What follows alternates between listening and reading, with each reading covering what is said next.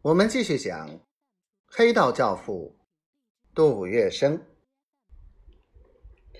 杜月笙在黄金荣面前通名报姓，黄金荣一听，当即呵呵大笑。他笑着向在座的几位客人说：“真是奇怪，来帮我忙的这班小朋友，怎么个个都叫什么生的？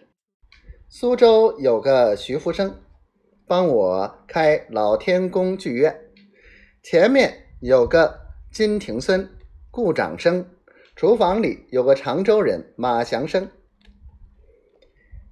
黄金荣所说的，便是日后惊天动地的四海闻名的黄老板左右的八个生，包括个个都是沪上文人的杜月笙、金庭孙、徐福生。吴荣生、马祥生、顾长生等主客谈笑风生，一世盎然。杜月笙神态自若，心中有说不出的喜欢。无意间往桌子上一望，他眼睛都瞪圆了。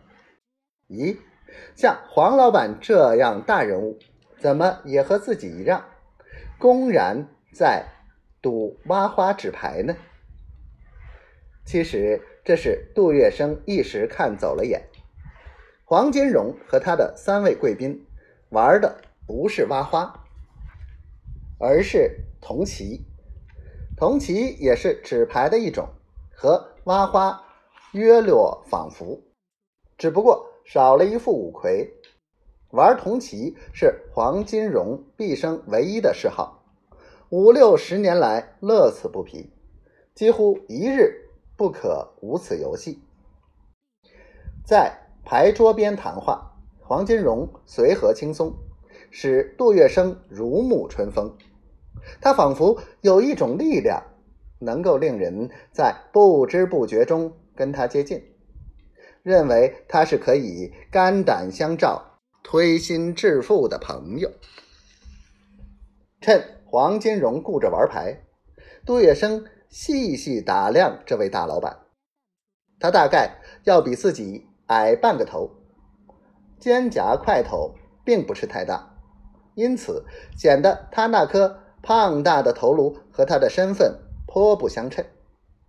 不过他却有一张正田字脸，四四方方，给人天庭饱满、地角方圆的印象。他两颊多肉。